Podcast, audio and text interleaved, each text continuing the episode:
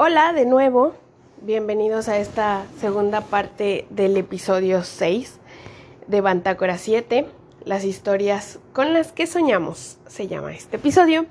Y pues bueno, si ya escucharon el episodio anterior donde hablo con mi amiga personal, mmm, mi comadre, eh, he ido a todos los cumpleaños de sus hijas, eh, Nancy, bueno, pues descubrirán que hablamos sobre fanfic cómo influyen estos en las nuevas generaciones lectoras y pues lo que nos han dado a, todos nosotros. Em, en esta segunda parte, como escucharon en el primer episodio, eh, voy a leerles un, un, no sé si llamarlo fanfic porque es cortito, eh, pero bueno, es algo, una historia que hicimos con Carlita, con Carla, que la pueden encontrar en Twitter como como guion bajo Carla S99.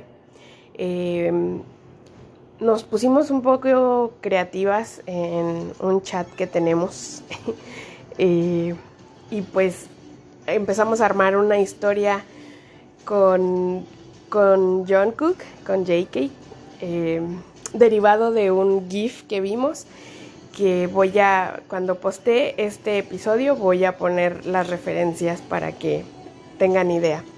Em, bueno, pues voy a empezar a leerles.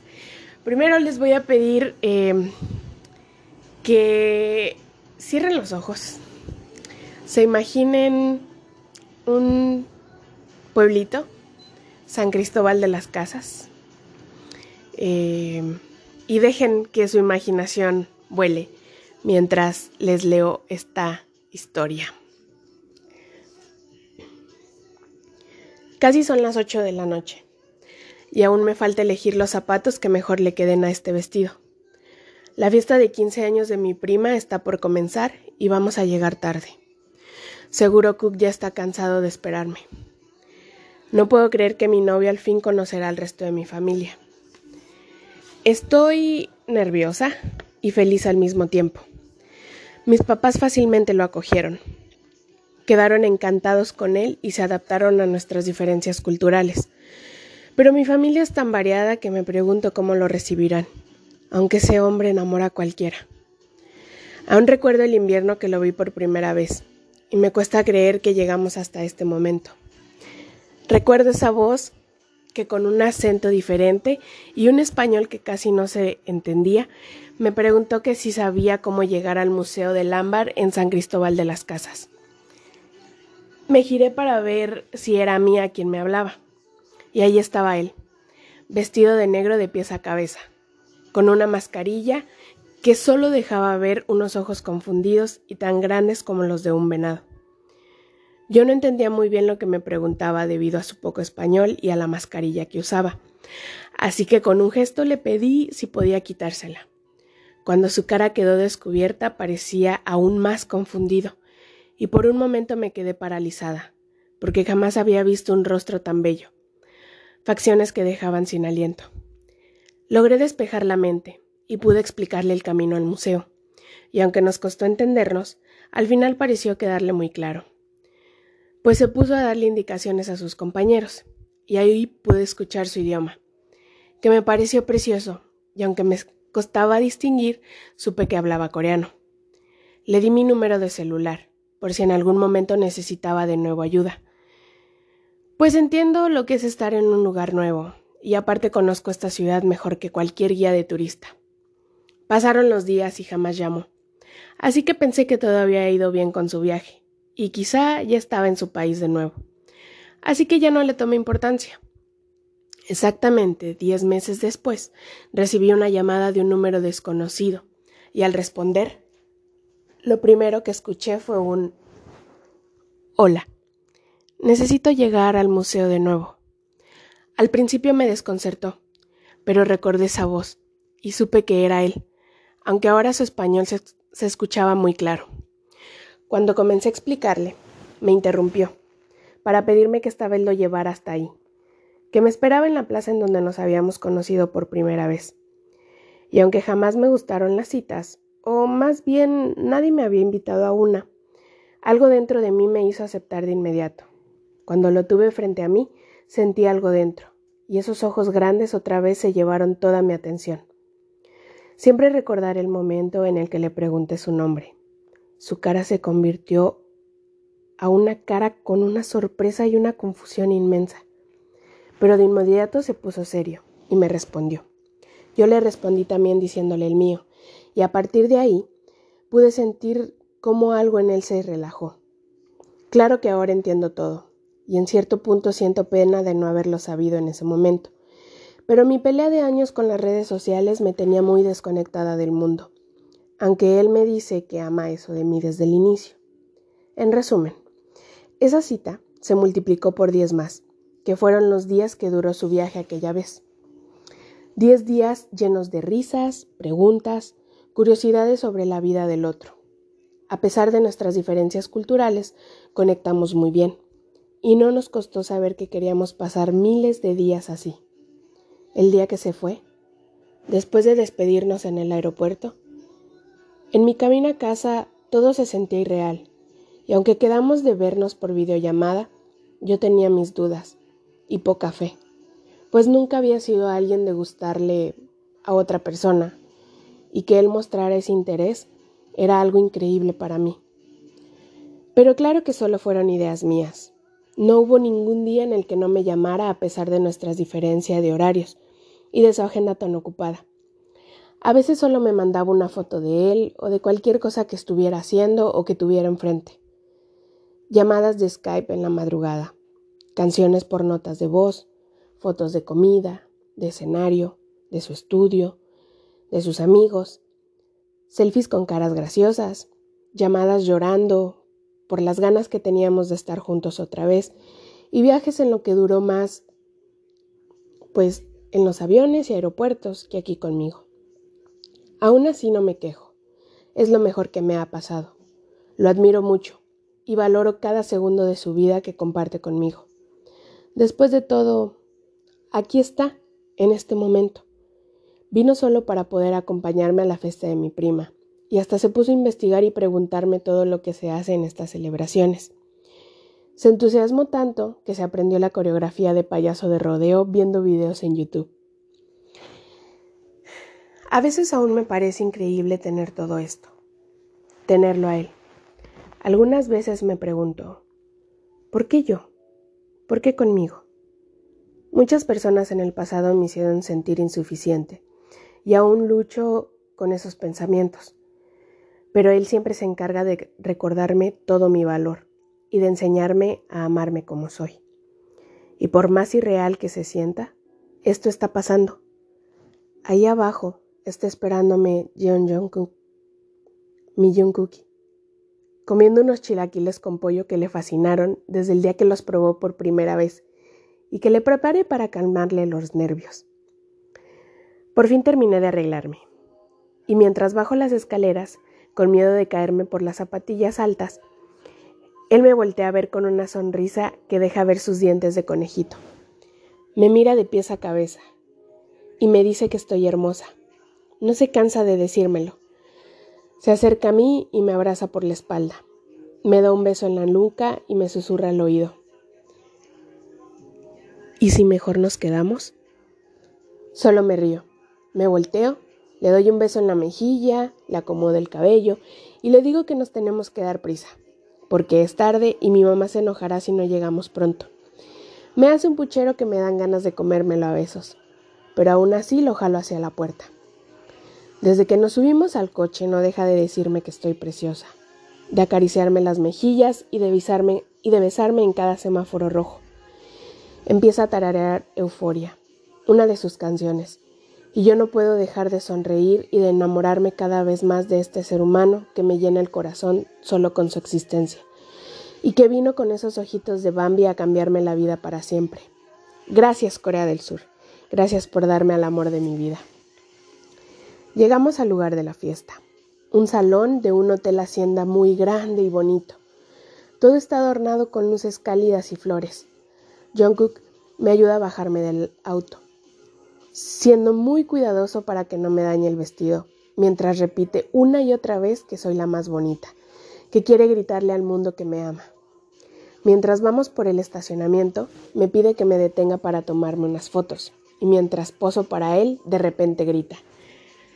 Mi novia brilla más que todas estas luces, la luna y las estrellas juntas. Lo veo, y me siento en el cielo por tenerlo. Corro, hacia él, y tomo su cara entre mis manos. Le beso cada parte posible de su cara. Le pido que ahora pose él para las fotos y empieza a hacer gestos graciosos que lo hacen ver como un niño pequeño. Nos tomamos algunas selfies y de repente empieza a besarme la mejilla y me hace reír tanto, pero aún así las fotos son las más bonitas. Entramos al salón y aunque mis papás y yo advertimos a mi familia de que no se portaran muy intensos y que lo trataran de lo más normal, es inevitable que todas las miradas se posen sobre nosotros.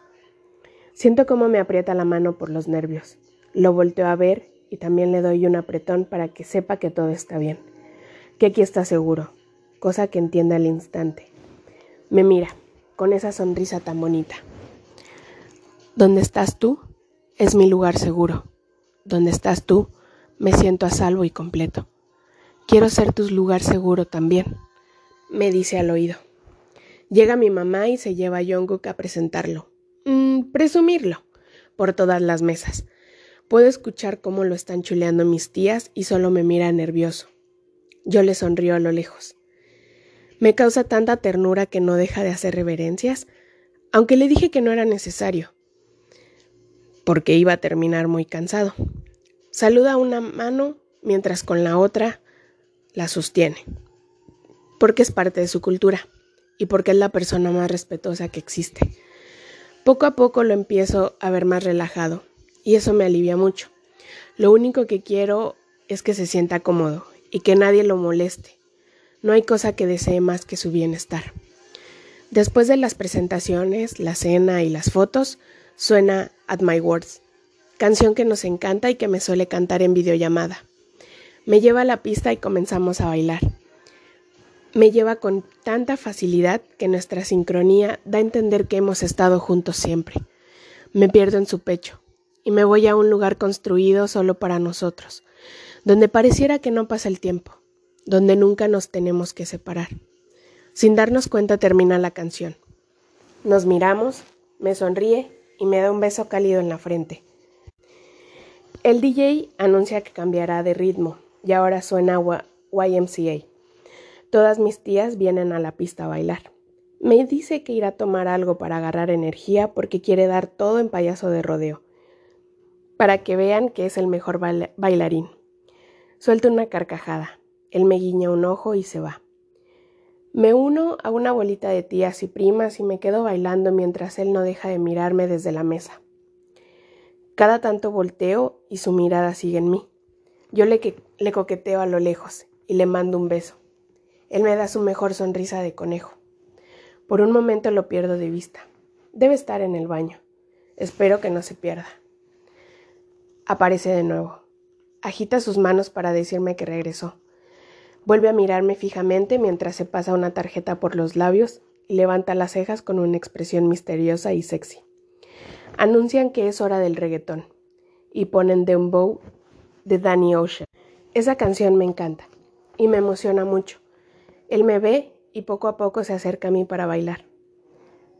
Siento sus manos sobre mi cintura y aunque me ha tocado tantas veces, esta vez me recorre con esta vez me recorre un escalofrío por todo el cuerpo.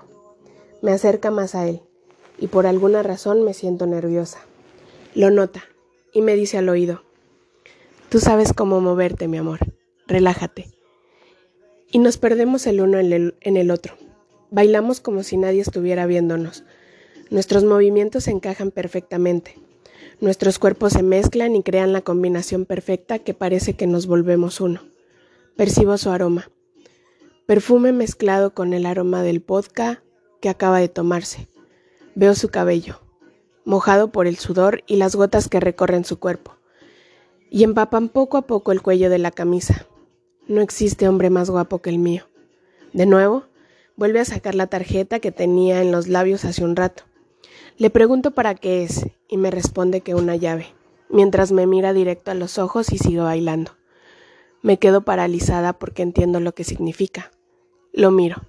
Veo cada movimiento de su cuerpo, cómo mueve con tanta facilidad ese cuello en el que quiero vivir.